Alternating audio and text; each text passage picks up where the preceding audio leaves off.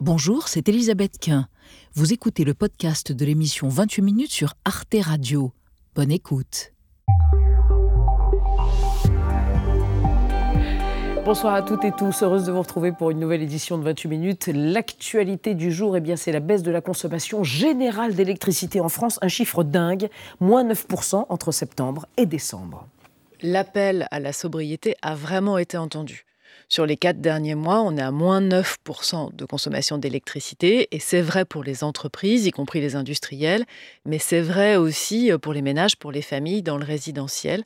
Alors cette baisse est-elle due au civisme des Français ou à une prise de conscience des enjeux climatiques? Est-ce plutôt un effet portefeuille, comme on dit, vu les hausses de prix de l'énergie? Sobriété choisie ou subie? Et avec quelles répercussions sur l'économie et sur nos modes de vie? On en débattra ce soir avant de retrouver à la fin de l'émission Alix Van P et Xavier Mauduit. Bonsoir Elisabeth. Bonsoir Elisabeth. Bonsoir tous les deux. Quel est le programme? Ah oui, le timbre oui, c'est la fin du timbre rouge, Elisabeth. Vous savez, ce timbre des lettres prioritaires, une décision de la Poste qui préfère la I-lettre. Eh bien, c'est l'occasion pour nous de revenir aux origines de la timbromanie, autrement dit, la philatélie. C'est comme ça qu'on disait. Et vous, Alix? Eh bien, si parfois vous êtes tellement en colère que vous avez envie de tout casser, sachez que vous n'êtes pas seul. Ce soir, je vais vous parler de ces films, ces émissions de télé ou encore ces attractions dans la vraie vie qui nous incitent à tout péter. À tout à, à, tout à l'heure, les amis. Notre premier invité ce soir n'aime que la glace et les températures négatives, très négatives, moins 30, moins 40 degrés. Alban Michon, c'est lui, spécialiste des plongées sous la banquise et explorateur polaire, vient évoquer l'école des explorateurs, son dernier bouquin et surtout son projet de centre scientifique sous-marin en Arctique, Biodysseus. C'est magnifique, c'est dans 28 minutes et c'est parti.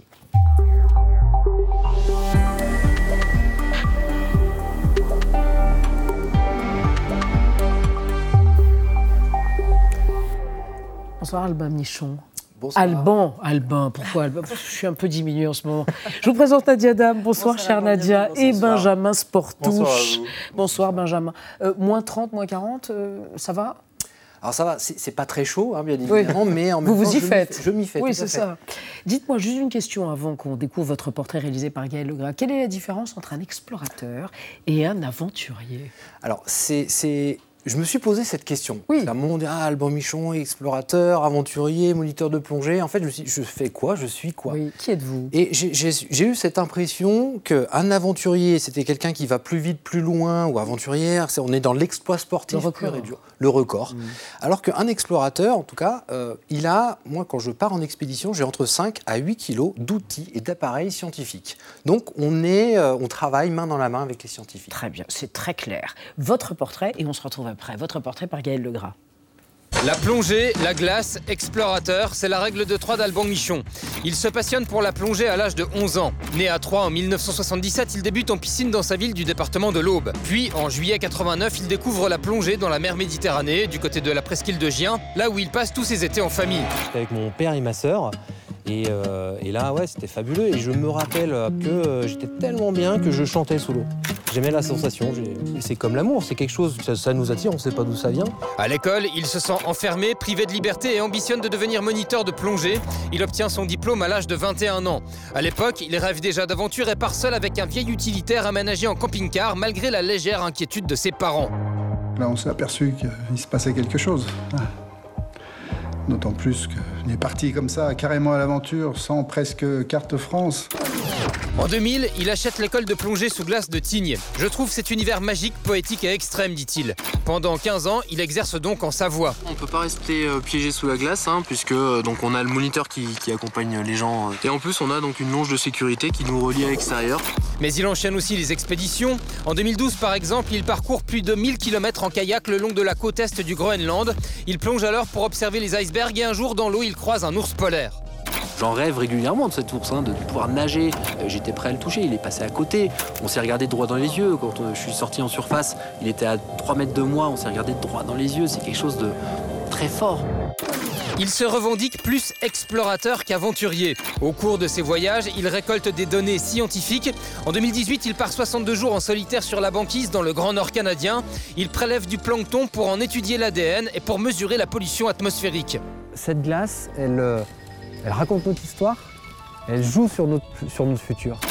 Dans son livre de conseils et de méthodes, il précise En tant qu'ouvrier scientifique, l'explorateur peut apporter son concours à la recherche. J'aime bien votre modestie, votre humilité d'ouvrier scientifique. Vous avez eu peur quand vous avez croisé l'ours? Le regard de l'ours est fou, là, dans les images qu'on a vues. Alors, on me pose souvent cette question, Ouais. mais je n'ai pas eu le temps d'avoir peur. J'ai été hypnotisé par le moment. En fait, je, me trou- je trouvais ce moment phénoménal, euh, magique. Ça n'arrive pas tous les jours. Et donc, j'étais attiré. C'était vraiment un aimant, en fait.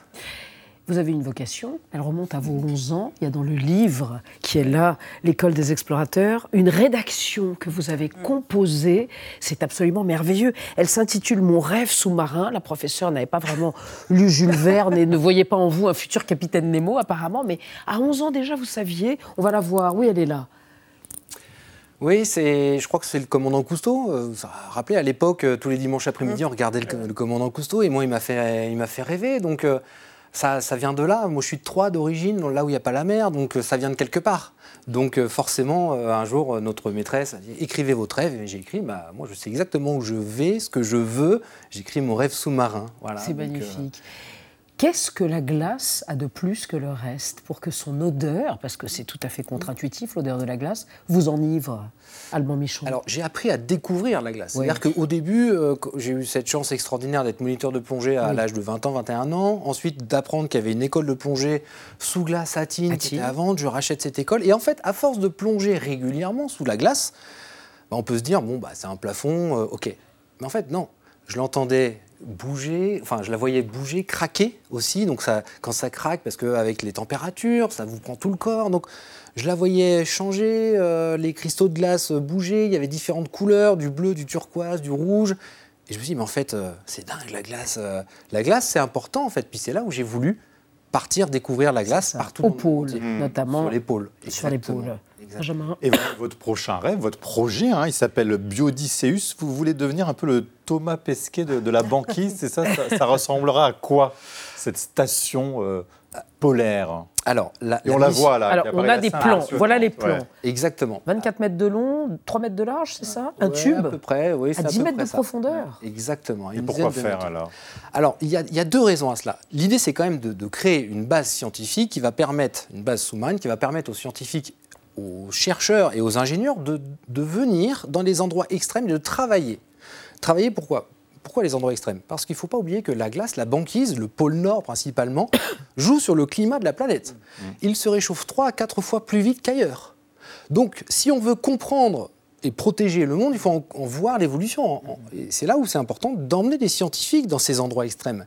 La France a une base ennemie scientifique en Antarctique, au, au Svalbard, mais rien euh, ailleurs, en fait. Et donc, Elle on a- serait où cette base Alors, Au pôle Nord ah, non, pas au pôle Nord Pas même, parce qu'on a 4000 mètres de fond, ça fait un peu profond, mais on serait plutôt euh, Groenland ou Canada, dans ces eaux-là. Donc c'est tout l'intérêt de proposer à ces gens-là, à ces scientifiques, qui, qui- qui nous alertent aussi hein, sur le climat, euh, sur tout ce qui se passe. De venir faire des études. Exactement. Pendant 6 mois. Il Pendant- 6 mois. Alors il y a un turnover d'équipe. Oui. Et donc il y a deux choses, c'est que moi j'ai passé 15 ans de ma vie à emmener des gens qui ne savaient pas plonger sous la glace, Ouais. et là je vais pouvoir les accueillir en leur disant mais travaillez et puis étu- faites vos études. Parce qu'il faut avoir des études régulières et assez longues. Si on vient à un endroit et que ça dure deux mois puis qu'après on repart, on ne sait pas comment évolue le monde. Donc ça c'est le premier, la première chose. Et la deuxième chose, c'est qu'on va se rapprocher, effectivement, vous parliez de Thomas Pesquet, Eh oui. de l'ISS, c'est-à-dire que La station spatiale internationale. International. on a, un labora- on a des laboratoires qui travaillent sur des technologies hein, qui feront le monde de demain. On a l'ISS. Et nous, on se place entre les deux. Donc, on va pouvoir tester, dans les conditions extrêmes, des prototypes. Des prototypes. Et aussi essayer d'évaluer comment le cerveau réagit dans des conditions extrêmes. hein. Ça fait partie de, de- de ce qui vous habite. Oui, parce que moi, je vais faire les six mois. Ouais. Alors, pourquoi six mois On me dit, mais pourquoi c'est long, etc. Il y, a- il y a une logique. La première, la première raison, c'est que un jour, qu'on le veuille ou non, l'homme ira sur Mars. Ça, le voyage va durer six mois. Donc on a tout intérêt à déjà. Alors ça existe, hein, il y a déjà des études qui sont faites, des, des- des recherches, mais c'est pour ça que je vais m'enfermer, je vais me faire prendre sous la glace, en fait, euh, confiné sous la glace pendant six mois. On tient combien dans votre station spatiale euh, sous-marine? Quatre personnes. À quatre personnes. Quatre personnes. Faut bien s'entendre. Pas mal. Il faut bien s'entendre. Le mobilier est spartiate. hein. On a cru voir, c'est des petites couchettes. Enfin voilà. Alors, explorateur, donnant d'ailleurs dans l'école des explorateurs des conseils pour des explorations au coin de la rue ou à l'autre bout du monde. Des explorations, mais aussi Mm. du tourisme de masse. On en parle avec vous, Nadia. Ouais, On appelle ça le tourisme polaire. C'est une activité, un loisir qui est en plein boom. C'est assez récent d'ailleurs. En 2019, ce sont 55 000, un peu plus de 55 000 touristes qui ont posé un pied en Antarctique. Ça a l'air peu, mais c'est six fois plus qu'il y a 25 ans. Il s'agit donc de visiter la région de deux manières possibles, soit sur des gros bateaux de loisirs, de croisière, pardon, luxueux, euh, un peu chers d'ailleurs, comme on en voit en Méditerranée, soit de façon plus route, c'est-à-dire plus authentique, à la manière des explorateurs. Je cite là une, une plaquette de voyagistes. Regardez par exemple euh, cette agence de voyage qui propose de bivouaquer sur la banquise. Alors ça, c'est quand même encadré, mais ça a malgré tout des conséquences euh, assez évidentes sur les écosystèmes. Ça menace en particulier la, la faune marine. Comment est-ce qu'on trace la frontière entre le tourisme et l'exploration? C'est une très bonne question parce que moi-même, je me la pose, en fait. Bien évidemment. Vous vous, interrogez sur votre empreinte carbone et sur euh, ce que vous pouvez inciter les gens à faire, qui serait regrettable aussi. Complètement. Mais D'ailleurs, Mm. sur la mission Biodicéus, on travaille sur cette empreinte carbone. Euh, quoi qu'on fasse, on va avoir une empreinte, mais on va essayer de la diminuer au maximum. En fait, ça, c'est l'idée quand même. Or, on pourrait tout interdire. Mm. Ça, c'est la première chose. On pourrait tout interdire. Sanctuariser. Ouais. Non, mais exactement. Puis on pourrait interdire les matchs de foot au Qatar, etc. Enfin, on pourrait interdire plein de choses, en fait. Ou alors, on fait comme moi, j'habite aussi sur la presqu'île de Gien l'été. Et en face, il y a Dans le Var. parcs nationaux. Parc Porquerolles, par exemple. Porquerolles, Porquerolles. Et l'objectif d'un parc national, et moi je suis un peu, je suis quand même assez là- là-dedans en fait, hein, dans cette direction, c'est d'éduquer, d'expliquer, de faire de la pédagogie, de faire de la science. Bah, en fait, Porquerolles, pour ceux qui connaissent, c'est une île qui est préservée. Euh, on peut y aller. En fait, on n'a pas le droit de fumer, on n'a pas le droit de faire du vélo, on n'a pas le droit de pêcher. Et encore, certains ont le droit de pêcher. Donc en fait, il y a un juste Donc, il milieu. faut faire la même chose pour... Alors, je, je pense que on pourrait soit interdire, effectivement, mais la question c'est qu'est-ce que va être le monde de demain si on interdit tout, ou encadrer. Et moi, je serais plutôt pour. euh, parce que quand les bateaux vont là-bas, déjà, il- en tout cas l'Antarctique, je sais moins l'Ar- l'Arctique, hein, mais l'Antarctique, il y a un permis. Donc, ils donnent de l'argent pour la protection de l'environnement, déjà. Ensuite, donc, on va préparer des gens, on va en faire des ambassadeurs, ok. Mais au-delà de ça, euh, il y a des obligations. Les bateaux, ils ont obligation d'avoir des, ba- des- des doubles coques, ré- récupérateurs d'eau noire, d'eau usée, d'eau grise, etc. Et moi, je suis pour le développement et éventuellement des technologies. Régulation et encadrement. Régulation, régulation et euh, air marine protégée. Eh bien, formidable. Alban Michon, l'école des explorateurs, voilà. Ça, c'est aux éditions EPA, c'est ça Aventure. Et votre projet, c'est en 2025. 14 millions d'euros. Vous allez les trouver Oui, vous les trouverez. Mais bien Je pense que vous êtes capable de convaincre absolument On vous le souhaite. Le sponsor qu'il vous gentil. faudra ou les sponsors qu'il vous faudra pour ce projet Biodicéus, avec un clin d'œil au commandant Cousteau, évidemment. Merci d'être venu Merci dans 28 minutes et on va passer à notre débat sur la baisse de consommation d'électricité en France, moins 9% ces quatre derniers mois, un chiffre énorme, une sobriété éner- énergétique dont on se demande si elle relève, elle relève d'une prise de conscience des enjeux climatiques ou si elle est subie du fait de la hausse des prix. Peut-on imaginer d'ailleurs qu'elle soit durable? On en débat après la mise au point de Sandrine Le Calvez. C'est une baisse encore impensable il y a quelques mois. Les Français ont considérablement réduit leur consommation d'électricité, moins 9%, une sobriété énergétique saluée par la Commission de régulation de l'énergie.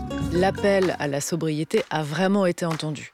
Sur les quatre derniers mois, on est à moins 9% de consommation d'électricité, et c'est vrai pour les entreprises, y compris les industriels, mais c'est vrai aussi pour les ménages, pour les familles dans le résidentiel.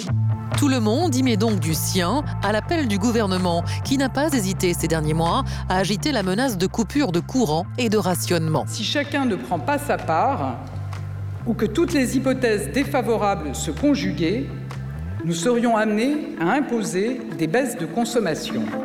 Au final, beaucoup de Français ont fait le choix de la sobriété. Ils font des efforts en baissant le chauffage notamment. Les années précédentes, on chauffait toujours à 22. Et euh, maintenant, avec les recommandations, on met à 19. Chez moi, je dois être à 15-16 et je chauffe pas encore. Pour l'instant, je mets un gros pull. D'autres initiatives se veulent plus innovantes. En Bretagne, Saint-Brieuc a testé l'éclairage public à la demande. Cette application permet d'allumer les lampadaires sur son passage. Là, ça vient de s'allumer. À Saint-Paul-de-Léon, l'eau de la piscine sera bientôt chauffée par ces tuyaux sous le bitume du parking quand il fera beau. Mais cette sobriété énergétique est aussi subie par bon nombre de ménages contraints de faire des économies face à l'explosion des factures de gaz et d'électricité. Des entreprises doivent également fermer leurs portes temporairement. Alors, faut-il se réjouir de la baisse de la consommation d'énergie? Assiste-t-on à un vrai tournant écologique ou à des comportements dictés par des fins de mois difficiles? La sobriété énergétique est-elle choisie ou subie? Trois invités pour en parler qui, à mon avis, ne se chauffent pas au-delà de 19 degrés. Vous confirmez Voilà, ils sont formidables. Anna Créti, bonsoir. Vous êtes professeure d'économie à l'Université Paris-Dauphine et vous êtes aussi directrice scientifique de la chaire économie du climat. Selon vous, il s'agit essentiellement d'une sobriété subie à cause de la crise énergétique, alors que 12% des ménages étaient déjà en précarité énergétique avant que ne tombent ces chiffres. À côté de vous, Nicolas Goldberg, bonsoir. Bonsoir. Vous êtes consultant spécialiste de l'énergie pour le cabinet Columbus Consulting et vous êtes responsable du pôle énergie de Terra Nova. Vous vous chauffez donc à 19. Et selon vous, on a une baisse de la consommation d'électricité extrêmement violente dans l'industrie, notamment, car c'est trop cher. On est au-delà de la sobriété et c'est une mauvaise nouvelle, semble-t-il, pour l'économie. Et enfin, Iranine Chospé, journaliste spécialiste environnement et énergie à l'opinion qui se chauffe à 18, je le sais. Selon vous, il n'est pas certain que cette sobriété réveille les consciences écologiques. Les comportements de crise ne disent pas grand-chose sur le long terme. Alors on va démarrer avec un chiffre qui est une sorte de record. Bien oui, puisqu'on parle de, de température, hein, c'est un triste record de température. Il est tombé le dernier jour de l'année 2022, samedi donc. hein, le thermomètre était environ de 13,8 degrés sur le territoire, soit 8 degrés au-dessus de la moyenne de saison. On le constate tous, hein, euh, le thermomètre est très haut, il fait doux, les arbres bourgeonnent. Tout cela pour dire, Nico Goldberg, que la baisse de notre consommation, on a l'impression qu'elle est due d'abord au réchauffement climatique. Est-ce le cas? Alors, il y, a- il y a plusieurs choses en fait. Quand on reprend les chiffres de RTE sur la Le baisse de consommation, le réseau de transport électrique qui publie justement un bilan hebdomadaire de consommation, donc c'est les chiffres que vous Mhm. avez cités, en fait, ils comparent ça à une période antérieure et à température égale. Ils disent qu'ils corrigent ça de l'aléa climatique. Il y a une correction saisonnière. Voilà, il y a une correction saisonnière pour euh, essayer de comparer des choses comparables. Parce qu'effectivement, Mm. notre consommation d'énergie, elle est très liée à la, tem- à la température. Évidemment, quand il fait doux, on consomme moins d'énergie. C'est ce qui fait aussi que nos stockages gaz, là, se vident, euh, se vident moins vite. Mais euh, quand on parle de baisse de consommation d'électricité en ce moment, c'est en comparant à euh, la période 2014-2019 et en corrigeant de l'aléa Donc on a fait un véritable effort, alors, Donc, si je vous alors, donc, il y a eu un véritable effet de baisse de consommation Oui. en dehors du fait qu'il fasse doux. Après, comme ça a été dit en introduction, dans cette baisse de consommation, il y a évidemment l'industrie qui ne fait pas de la sobriété. Là, on est face à une destruction euh, en raison d'un en raison d'un signal prix. Après, il y a peut-être un petit peu de sobriété euh, de- dedans, euh, notamment la consigne de, euh, de se chauffer euh, à 19. Elle est aussi respectée, pas uniquement en raison, en, en raison du signal prix. Donc oui, on a de la destruction de la demande. En raison d'une forme de civisme et de, et de- Voilà, c'est- conscientisation mais c'est plus écologique. Une forme de civisme que vraiment de la sobriété. Parce que si, si on parlait vraiment de sobriété, on aurait réorganisé notre société de manière à préserver les services euh, tout en consommant Mm. moins. Bon, en fait, ce plan de sobriété, on l'a adopté en juillet, on n'a rien adopté de structurel derrière. hein. Anna Créti, est-ce que ça veut dire que les Français ont entendu le message de communication du gouvernement, la campagne hein, de publicité? Je baisse, j'éteins, je décale Et Est-ce que ces 9% bien de entendu, baisse vous. Oui, je l'ai appris par cœur. Est-ce que ces 9% sont aussi dus aux ménages Ah, je pense que sur les triptyques, le décalage est celui qui a été moins fait parce que en regardant les données de consommation, les pics euh, qui sont, sont aussi euh, redoutés euh, se sont réalisés aux mêmes heures. Donc, euh, ce qu'on a fait, on a essentiellement contraint, fait plus attention à tous les, les, les usages qui sont un peu du gaspillage. hein. C'était vraiment un peu l'objectif de cette campagne. Donc, les appareils en veille, euh, l'électroménager. euh, et puis, bon, il y a cette question du chauffage. Alors que c'est vrai que les données sont corrigées de l'aléa climatique, Mmh, mmh. mais c'est vrai aussi que euh, le confort a aidé à euh, moins consommer. Mhm. Euh, D'ailleurs, les seuls jours de décembre où il a fait très froid, Oui, oui. on a quand même eu un pic de consommation. D'accord, d'accord. Irène Chospé, est-ce que en même temps, c'est vrai que les Français se sont rendus compte que peut-être qu'ils devaient faire un effort, qu'il y a eu un effet aussi de ce qu'on a vécu euh, l'été dernier avec les canicules, avec les, les- les conditions extrêmes climatiques? Ils ont eu une prise de conscience aussi peut-être. Oui, je crois qu'il y a eu une prise de conscience, mais je crois aussi que l'effet prix, y compris pour les ménages, Hmm. est extrêmement important. Il y, a, il y a eu euh, le 12 septembre la publication du baromètre d'Aris Interactive sur les Français dans leur quartier. C'est la première fois qu'ils posaient une question sur la sobriété. Et donc, il y avait quand même deux, Français sur trois interrogés qui disaient qu'ils avaient conscience que les prix avaient augmenté et que ça allait durer. Et il y avait déjà euh, 61% des gens qui avaient réduit leur consommation de- d'eau chaude et 55% qui avaient réduit la température même s'ils avaient froid. Mais ils il citaient comme motif l'augmentation des prix. Donc c'est une prise de conscience. Après, est-ce que ça va durer?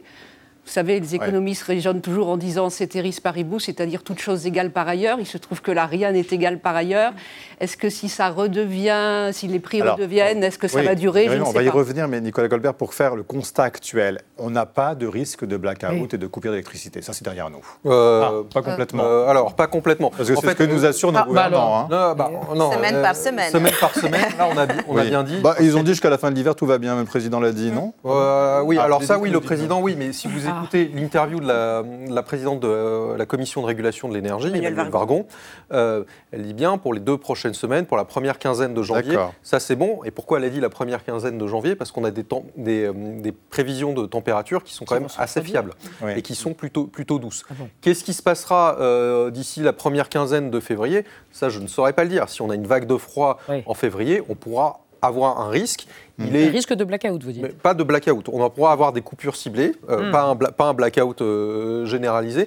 Bon, ça, on verra, mais euh, là, il faut bien dire que le parc nucléaire reprend un petit peu. Oui, Donc, c'est-à-dire qu'on a euh, plus de centrales qui fonctionnent. On, on a a, plus- 41 réacteurs aujourd'hui. On a, alors, nombre de réacteurs, je ne sais pas exactement, mais en tout cas, on a 44 gigawatts sur Hmm. 61, donc on est un peu plus de- des, des deux tiers de la puissance Hmm. qui, a, euh, qui a redémarré. Donc c'est toujours beaucoup plus bas que ce qu'on a d'habitude. hein. C'est pour ça que le risque est un petit peu plus élevé. Par contre, on a les baisses de consommation. Alors, subies ou choisies, peu importe. En fait, en réalité, il y a cette baisse de consommation, ce qui fait que le risque s'éloigne, mais Mm. il est toujours présent et il faut rester vigilant parce qu'on ne sait pas ce qui se passera pour l'hiver 20 2023-2024. Donc, attention, restons vigilants vis-à-vis de ce risque. Effectivement, il s'éloigne un peu. Il y a des températures clémentes, mais il est Mhm. toujours là. Alors, vous êtes tous très jeunes, vous n'étiez pas nés en 78, mais on va vous montrer des, des images qui remontent au 19 décembre 1978, le JT de France 2. Figurez-vous que les trois quarts de la France se retrouvaient sans électricité pendant plus de 4 heures. À cause de quoi? De la surconsommation. À Paris, rame de métro Vous stoppée, baissez la personnes bloquées dans les ascenseurs, embouteillage monstre, autobus et taxis pris d'assaut. Des scènes qui se sont déroulées un peu partout en France. À Toulouse et dans le Massif central, la panne de courant a été totale, y compris pour les utilisateurs jugés prioritaires. À Lyon, c'est certains quartiers qui ont été privés d'eau dans les immeubles alimentés par les pompes électriques. Seul, le nord a été épargné. Ce n'est que vers midi que le courant a été progressivement rétabli. Pour l'EDF, c'est une demande trop forte due en partie à l'abaissement de la température qui a provoqué cette panne en cascade. C'était Antenne 2 à l'époque. Antenne 2, exactement. Donc, bon, ce risque, apparemment, il s'est éloigné. On pourrait avoir quelques coupures, mais pour revenir à Anna Crétier, aux raisons de cette euh, baisse de la consommation, vous vous dites, c'est vrai que c'est quand même la facture, au final, qui a, eu, euh, qui a été le moteur de cette sobriété. Pas seulement la facture euh, d'électricité et de gaz, on vit quand même dans une période d'inflation. Et euh, donc, euh, il y a une allocation aussi des dépenses qui, qui est probablement différente. Parce que euh, s'il faut véritablement parler du signal prix, c'est vrai qu'on ne peut ne pas citer les bouquets tarifaires.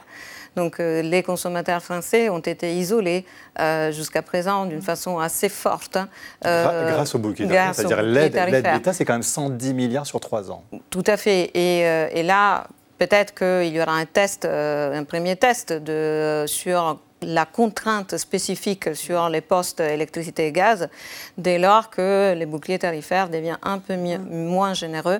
Donc euh, les prochains mois, euh, il y a un décalage donc, de 15% maintenant.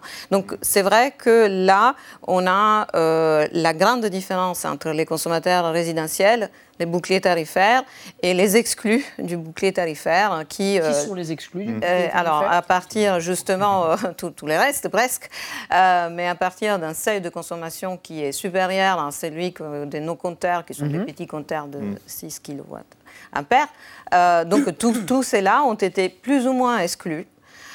Et après, il y a aussi euh, la protection pour ceux qui se chauffent au bois ou au fioul, qui ont, été- Mhm. qui ont reçu des chèques. Mhm. Donc, euh, je pense qu'il faut aller un peu plus loin dans l'analyse. c'est-à-dire que, euh, euh, Anna Créti, euh, vous, euh, Irène Chospet, euh, vous évoquez euh, les, les entreprises, les sociétés. C'est elles qui n'ont pas été aidées et leurs factures, elles explosent. Alors les factures explosent, il y a quand même des aides. Euh, Bruno Le Maire a fait le point aujourd'hui, notamment sur les, Les boulangers. sur les boulangers. Oui. Donc il a parlé de mal. 20 milliards d'aides pour les PME.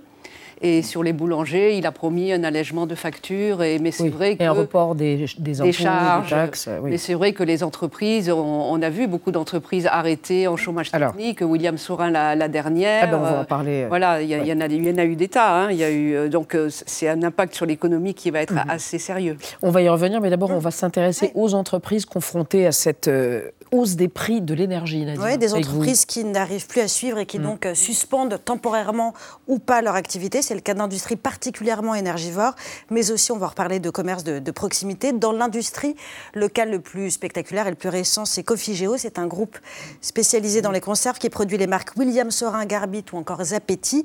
Quatre de ces euh, usines ferment temporairement, c'est-à-dire la moitié. 800 salariés sur 1200 sont mis au chômage technique. Le président du groupe a évoqué une facture annuelle qui est passée de 4 à 40 millions d'euros. Avant ça, la célèbre verrerie euh, Duralex a mis le four, son seul euh, de son usine en veille. Il a placé euh, 250 salariés en chômage partiel là aussi. La facture de gaz et d'électricité avait fini par représenter près de la moitié, 48% euh, du chiffre d'affaires. Et puis il y a la situation, on en parlait, euh, tout à fait euh, préoccupante des artisans, des boulangers en particulier, qui subissent à la fois la flambée des coûts des matières premières, les œufs, la farine, etc., et les tarifs euh, de l'énergie. Il y a un cumul des difficultés. On va citer par exemple ce boulanger euh, qui se trouve dans l'Oise. Il a reçu une facture en décembre de plus de 12 000 euros. C'est énorme et c'était 1800 euros avant la crise. J'ajoute que 80% euh, des professionnels de la boulangerie disent risquer la faillite. Nicolas Goldberg, est-ce qu'on peut imaginer que cette baisse de la consommation des entreprises, c'est dû précisément aux difficultés des entreprises si elles suspendent ou, réduisent leur activité? En 2022, il y a quand même eu des aides hein, pour, euh, pour les entreprises. hein. Il y a eu la baisse de, de taxes, euh, y compris celles que payent euh, les entreprises. Et il y a eu plus de nucléaire régulé. Donc en 2022, il y a eu quand même une bonne protection. Et surtout, comment ça marche une facture d'électricité Vous signez un prix et vous signez un prix fixe pour un certain temps. Donc quand vous êtes un boulanger et que vous avez signé un prix fin 2020 pour deux ans, donc jusqu'à fin 2022, vous étiez quand même assez bien, pro- assez bien protégé parce que fin 2020, rappelez-vous, c'était c'était le Covid, les prix étaient extrêmement bas, il n'y avait pas de vaccin. Sauf que ces contrats, ils peuvent, ils peuvent être reconduits tacitement. C'est là que la mauvaise surprise Alors, et c'est arrive. là que les mauvaises surprises arrivent. Parce que du coup, si vous prenez pour deux ans, fin 2022 jusqu'à fin 2022, vous avez vu les news en disant bah, ça augmente, ça augmente. Puis en fait, pour vous, ça n'a pas tellement, euh, ça n'a pas tellement augmenté. Puis là, euh, quand il faut renouveler votre contrat, euh, c'est là que vous prenez des multiplicateurs euh, hallucinants, x 5, oui, x fois 10, 10. parce qu'on vous dit vous avez profité d'un effet d'aubaine fin 2020 pendant deux ans, et là en fait vous êtes dans l'anti-fait d'au- fait d'aubaine. Donc, et si en plus vous n'êtes pas intéressé à votre contrat, si vous n'avez pas fait jouer la concurrence, si vous n'êtes pas pris trois mois avant qui termine, bah là vous, vous proposez, vous voyez euh, proposer une tacite reconduction avec un prix qui est généralement assez prohibitif. Et donc là, c'est pour ça que moi je vais être plus inquiet pour 2023 que pour 2022 parce qu'il y, a- bah, y a beaucoup plus de professionnels qui sont exposés en fait au, au prix de marché, ce qui était moins le cas en, euh, en 2022, d'autant plus qu'en 2022, on avait un bouclier tarifaire qui était quand même assez généreux. hein. Euh, Il y a des, aides qui existent toujours, Mm. elles sont moins généreuses qu'en euh, qu'en 2022. On a des professionnels qui ne sont pas couverts sur leur, euh, sur le vo- volume acheté, qui là voient- prennent les augmentations plein fait. Donc là, on pourra avoir ce qu'on appelle une destruction de la demande, mais une fermeture de, de sites et de production, et effectivement euh, des faillites si on ne Mm. choisit pas d'aider. Et là, je dois dire que euh, les, les solutions sont quand même un petit peu limitées, hein, parce qu'à Les solutions moment, offertes, vous voulez les- dire non, les solutions qu'on peut mettre Ah en, oui, c'est applica- ça. en- en application sont assez limitées. À un moment, il y a cette crise énergétique. On peut pas, on peut pas dire bon bah euh, continuez à signer que vos Mm. prix comme en fin 2021. Ça c'est plus possible. Non, euh, oui, Euh, Irène Schauter, en même temps, est-ce que c'est pas une prise de conscience de la part aussi des entreprises? Est-ce que ça ne peut pas s'inscrire dans la durée, c'est-à-dire qu'elles apprennent à dépenser moins en énergie euh, globalement, elles font toutes des efforts, hein, des, des efforts Mm. dans ce sens de décarbonation. Euh, donc, euh, je ne sais pas si ça s'écrit dans le mais ce que je voulais dire quand même, c'est Mm. que quand on voit les, les montants des factures, il faut dire quand même qu'on a un système européen de fixation du prix de l'électricité Mm. qu'il serait temps quand même de changer. Il serait temps de dé- déconnecter le prix de l'électricité de celui du gaz. Parce que notamment, il y a des boulangers qui ont signé leur contrat fin août, où le prix du kilowattheure était à plus de 300 euros. Il est aujourd'hui retombé à 70. Et tout ça, c'est parce qu'on a un marché qui indexe le prix qui est l'électricité. Le prix de l'électricité est, est, aligné sur le prix de la dernière centrale. Donc je sais que les Allemands et les, et les Danois ne veulent pas en entendre parler parce qu'ils ne veulent pas de prix régulé. Ils veulent laisser le prix du marché. Mais je crois que ça pose aussi ce problème-là, le marché européen d'électricité. Il va falloir y réfléchir sérieusement, je pense. Anna Crétier, est-ce qu'en même temps, il n'y a pas une forme de lame de fond aussi, de prise de conscience générale des Français? Je regardais un sondage quand même de septembre qui disait que pour 88% d'entre eux, donc une immense majorité, bien la sobriété énergétique, c'est un impératif. Il y en a même 28% des Français, c'est pas rien, qui disent qu'ils sont prêts à avoir des contraintes, voire une limitation de leur liberté pour être plus dans la sobriété énergétique. Donc est-ce qu'il n'y a pas une prise de conscience générale qui s'inscrit dans le temps? Alors, c'est vrai que c'est des bonnes intentions. Après, est-ce que c'est. Vous voulez dire le sondage Oui, oui. les sondages. une fois au pied du oui, mais il y a eu mur, les, on en parlait en Non, non, c'est Est-ce sûr que, que- les- tout ce qu'on a Alors, connu comme phénomène extrême climatique ne peut pas déclencher euh, On l'aurait déjà fait parce que les phénomènes extrêmes climatiques ne datent pas de cet été. Alors, ils s'accélèrent, ils deviennent de plus en plus euh, généralisés. euh, on en parle beaucoup plus.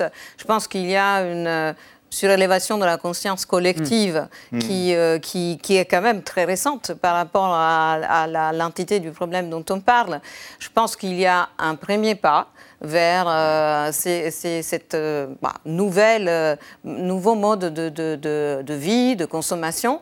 Mais euh, il y a beaucoup de- de- d'études en économie qui euh, montrent les risques de ce qu'on appelle l'effet de rebond, c'est-à-dire qu'une fois que les contraintes sont levées, euh, on revient à la consommation d'avant, voire plus. Ouais. Euh, donc, euh, C'est ce qui s'est passé après le Covid. Après, voilà, tout à fait, Le tout à fait. C'est pour ça qu'on a aussi augmenté euh, nos émissions de CO2, même euh, à plus par rapport à, à la période d'avant. Donc, euh, euh, il faut pérenniser ces efforts. Euh, indépendamment de, euh, de ce qui est voilà, la, euh, la contingence, les- la réforme du marché de l'électricité qui est un jeu aujourd'hui, mais qui prendra beaucoup plus de temps que les efforts Oui, que nous devons Irène faire. Chaussy, en même temps, il y a eu des changements de pratiques, de comportement. On le voit dans certaines communes. On, on- on l'a vu dans le, dans, dans- dans le reportage Dans la en mise au début, point dans la mise au point. Voilà, qu'il y avait des, en- des, des- collectivités locales qui ont changé la manière d'éclairer leur commune, Oui, par exemple. Donc oui. ça, ça peut aussi être un vrai changement dans le temps. Ça, peut, on peut l'espérer, mais effectivement, euh, je crois que c'est difficile de, de, de tirer des fenêtres ouvertes pendant une crise des enseignements de long terme. Comme vous le disiez, le, co- le Covid, vous rappelez, on disait rien ne sera plus comme avant. Bon, voilà. Euh, donc, euh, euh, donc moi j'espère beaucoup. Je, pense que je pense qu'il y a des gens qui effectivement ou des entreprises qui sont parties dans la décarbonation, mais simplement elles font pas ça par euh, charité chrétienne. Elles font ça parce qu'elles se disent il y a plus de planète, il y a plus de business. Donc Et demain, ça, si- elles, ça, elles ont bien compris. C'est-à-dire que donc demain, l'énergie est moins chère, euh, ils reviendront à des comportements Non, je, ne crois, vous. je- je ne crois pas, parce que si vous changez un processus industriel, c'est quand même pas regarder l'énorme changement de l'industrie automobile. Ils se mettent à la, à la voiture électrique, ils vont pas repasser au lendemain à la voiture thermique. Je pense que quand on change, quand on se met dans l'acier décarboné, c'est lourd, c'est compliqué à faire. Donc là, pour les entreprises, il y a une tendance de fond. Et je pense que c'est quand même très important pour les, pour les ménages. On espère, vous voyez, mais malheureusement, le trafic aérien est reparti comme en 40, donc je ne sais pas. Alors, à propos, des, à propos des contradictions de cette prise de conscience, euh, faites-nous écouter quand même quelqu'un qui République nous a laissé pantois Bah oui, tous. Pendant ses vœux, avec une, une vraie fausse question assez surprenante. Écoutez. Je repense aux vœux que je vous présentais à la même heure il y a un an. Qui aurait imaginé à cet instant que pensant sortir avec beaucoup de difficultés d'une épidémie planétaire, nous aurions à affronter en quelques semaines d'inimaginables défis? Qui aurait pu prédire? La vague d'inflation ainsi déclenchée ou la crise climatique aux effets spectaculaires encore cet été dans notre pays. Nicolas Goldberg, c'est une, une boulette ou euh, c'est aussi la preuve peut-être que la prise de conscience, elle n'est pas unanime sur la nécessité d'une sobriété? Non, mais euh, bon, sur, sur la sobriété, en fait, dans, dans ces sondages, il faut faire attention, que qu'est-ce qu'on met derrière la sobriété? Enfin, Quand je vois qu'on dit, euh, quand, enfin, quand je vois ce qui se passe, quand on dit euh, on va mettre euh, la vitesse à 80 au lieu de 90, euh, limiter à 110 sur les autoroutes, manger moins de viande, vous savez, tout ça, c'est de la sobriété aussi. hein, euh, quand on voit ce que ça déclenche, tous les plans plans euh, d'urban, tous les plans vélo dans les milieux urbains denses, euh, toutes les levées de boucliers que, euh, que ça Les engendre. zones à faible Bon, bah, émission. les zones à faible émission, la réduction du trafic aérien, tout ça c'est de la sobriété. Euh, Est-ce que tout le monde est bien OK avec ça quand on dit oui 98% des Français sont OK avec la sobriété? Bon, ça. euh, Chez les autres. Ça, je, bah, c'est pas forcément chez les autres, mais ça dépend de, de ce qu'on met. Enfin, vous, vous allez peut-être me dire oui, moi je veux bien manger moins de viande. Moi, je vais peut-être vous dire bah moi je veux bien, man- je veux bien, je veux Ouais. manger plus de viande. Par contre, je, je vais réduire un petit peu l'avion. Bon, il y, a des il y a des choses qui sont un peu différentes euh, derrière tous les mots de sobriété. Par contre, qui aurait pu imaginer les conséquences Ouais. du réchauffement climatique?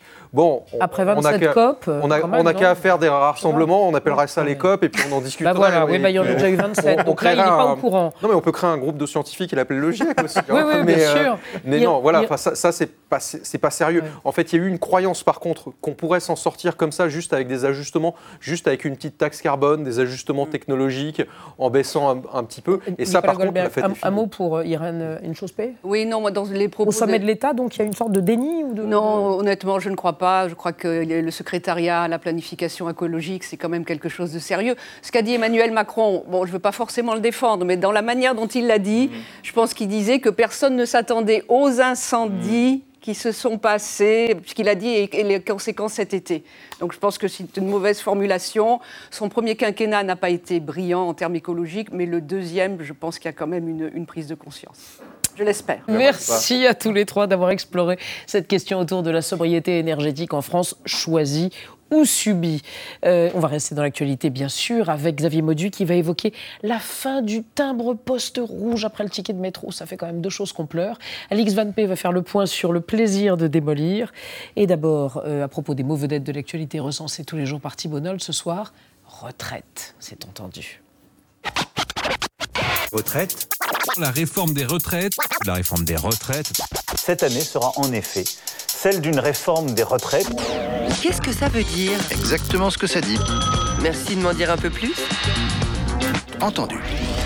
La vie secrète des mots vedettes. Retraite désigne un éloignement subi ou choisi, tantôt spirituel pour muscler sa piété, militaire pour contenir une inéluctable branlée, artistique pour conserver sa dignité, social pour bichonner sa misanthropie, ou professionnel pour goûter au repos temporaire avant le repos éternel, progrès social majeur et pomme de discorde nationale de longue date. Jean-Baptiste Colbert, ministre vedette du roi Louis XIV, est plus célèbre pour son Code noir, qui organisait l'esclavage dans les colonies, que pour sa caisse des invalides de la Marine royale, qui établissait en 1673 le premier système de pension de retraite au monde, offrant aux marins ayant esquivé pirates, requins et scorbutes une vie après la mer. C'est à la Libération que la nation s'offre un système de retraite moderne fondé sur la répartition, où les actifs cotisent pour les retraités tout en se constituant des droits futurs à la retraite. Mais c'était une époque bénie, où l'on mourait jeune et où le pays ne comptait pas encore près de 15 millions de retraités, avalant 13,8% du PIB.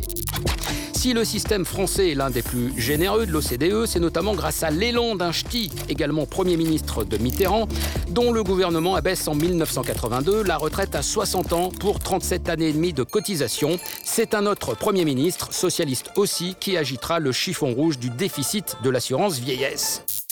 Durcir le système des retraites est devenu un défi politique auquel se sont cognés moult ministres depuis 1993.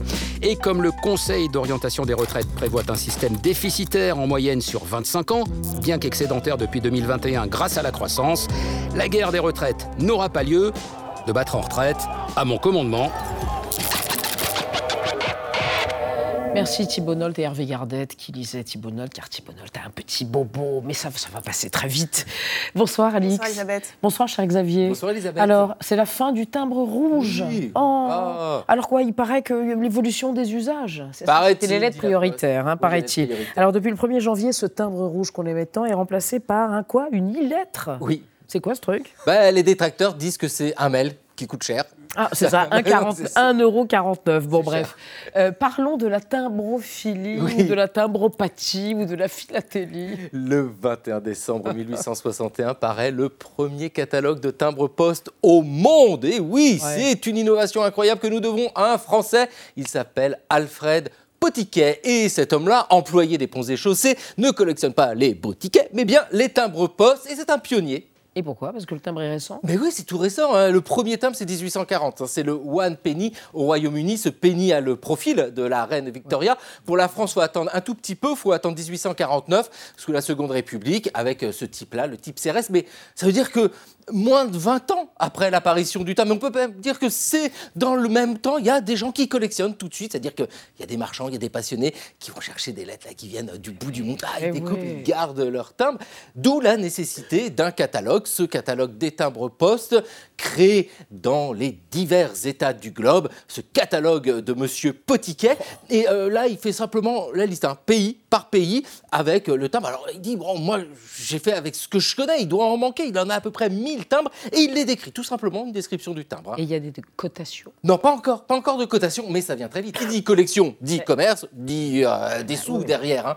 Dès septembre 1864 paraît une revue, Le collectionneur de timbres poste, qui donne, bah là, oui, des cotations, on peut le dire, hein, les prix à la hausse, à la baisse, et qui donne aussi des conseils. Mais déjà, il dit attention, il y a des faux timbres, parce qu'il y a des petits malins qui ont compris que vous pouvez refourguer n'importe quoi aux passionnés de timbromanie. Alors, timbromanie, c'est le mot qui est alors utilisé. Mais euh, ce journal se plaint aussi des moqueries. Vous voyez, parce qu'on se moque de ceux qui collectionnent les timbres, vous êtes comme des enfants complètement timbrés devant les images. Et pour euh, répondre à cela, dès novembre 1864, ce journal, le collectionneur de timbres poste, propose un nouveau mot. On met la timbromanie de côté et il fabrique un mot à partir euh, de racines grecques, c'est la philatélie. C'est beaucoup plus beau. Donc la timbromanie est oblitérée, rangée dans un album et vive la philatélie. Vous avez un Alors, timbre moi j'ai un timbre rouge, je vais vous le coller sur le front. Voilà, le gars est recommandé. Ah, voilà. Je vous recommande Xavier Maudu tous les soirs dans 28 minutes. Allez. Un coup de tampon. Et vous je allez le le garde. garder, s'il vous plaît. Il est collector. Alors, cher Alix, on parle avec vous de ce goût de la démolition qui s'empare de plus en plus de gens à la télé et ailleurs. Oui, c'est pas bien. Gardez votre Non, sérieux. pas du tout. Alors oui, en 1980, Daniel Balavoine chantait pour son fils sa bataille que si on s'attaquait à lui, il allait tout casser. Et bien des décennies après sa mort, on dirait que cette pulsion de destruction a touché beaucoup d'autres personnes. Arrêtez de me regarder, Xavier. Récemment, le fait de fracasser des objets a été présenté dans plusieurs films, des séries, des émissions de télé et même dans la vie réelle comme vraiment, merci Elisabeth, comme un moyen efficace pour gérer ses frustrations. Et j'ai des exemples. Ouais, Par bah exemple, oui. le dernier film dans lequel joue Daniel Craig, qui s'appelle Glass Onion, une histoire à couteau tiré. Eh bien, ce film s'achève, attention, je vais divulgacher, Ah ouais. par une grande scène de destruction qui, qui dure très longtemps. En fait, tous les personnages, c'est très difficile de se concentrer sur tous les personnages se liguent contre un autre personnage et il décide de se venger en démolissant son mobilier de luxe et il semble tirer de cette démolition mais une, Une immense jouissance jouissance. Ah, mais ça a l'air très agréable, ça a l'air bon pour la santé. Idem dans Démolition de Jean-Marc Vallée, sorti en 2016. C'est bâti sur la même idée. En fait, cet homme donc euh, est endeuillé et comment va-t-il faire pour gérer son deuil? Eh ben, il va tout péter dans sa maison. Et donc ces scènes plaisent aux réalisateurs parce que les scènes de démolition, forcément, c'est esthétique, c'est impressionnant et aussi ils ont compris que ça drague la rétine du spectateur, évidemment. Et ça, la télévision l'a bien compris aussi, notamment la chaîne britannique Channel 4.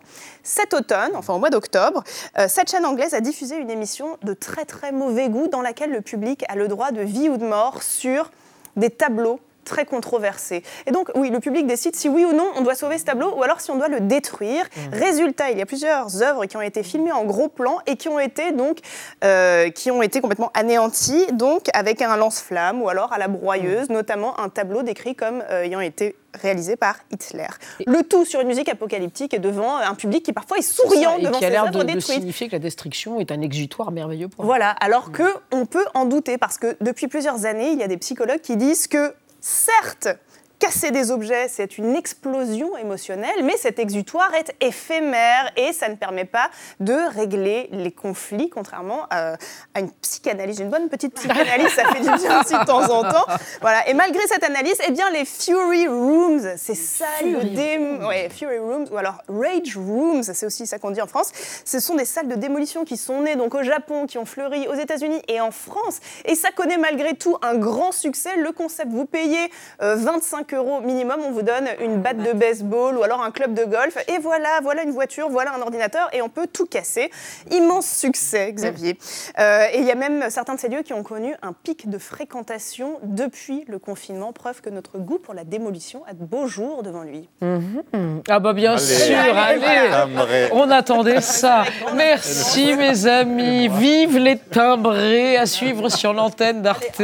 Voilà. Chérie, votre soirée documentaire très recommandée, elle aussi. Stalingrad, les voix de la mémoire, on se retrouve demain à 20h05. Tchuss, il en manque un pour Alix, on va le Ah, trouver.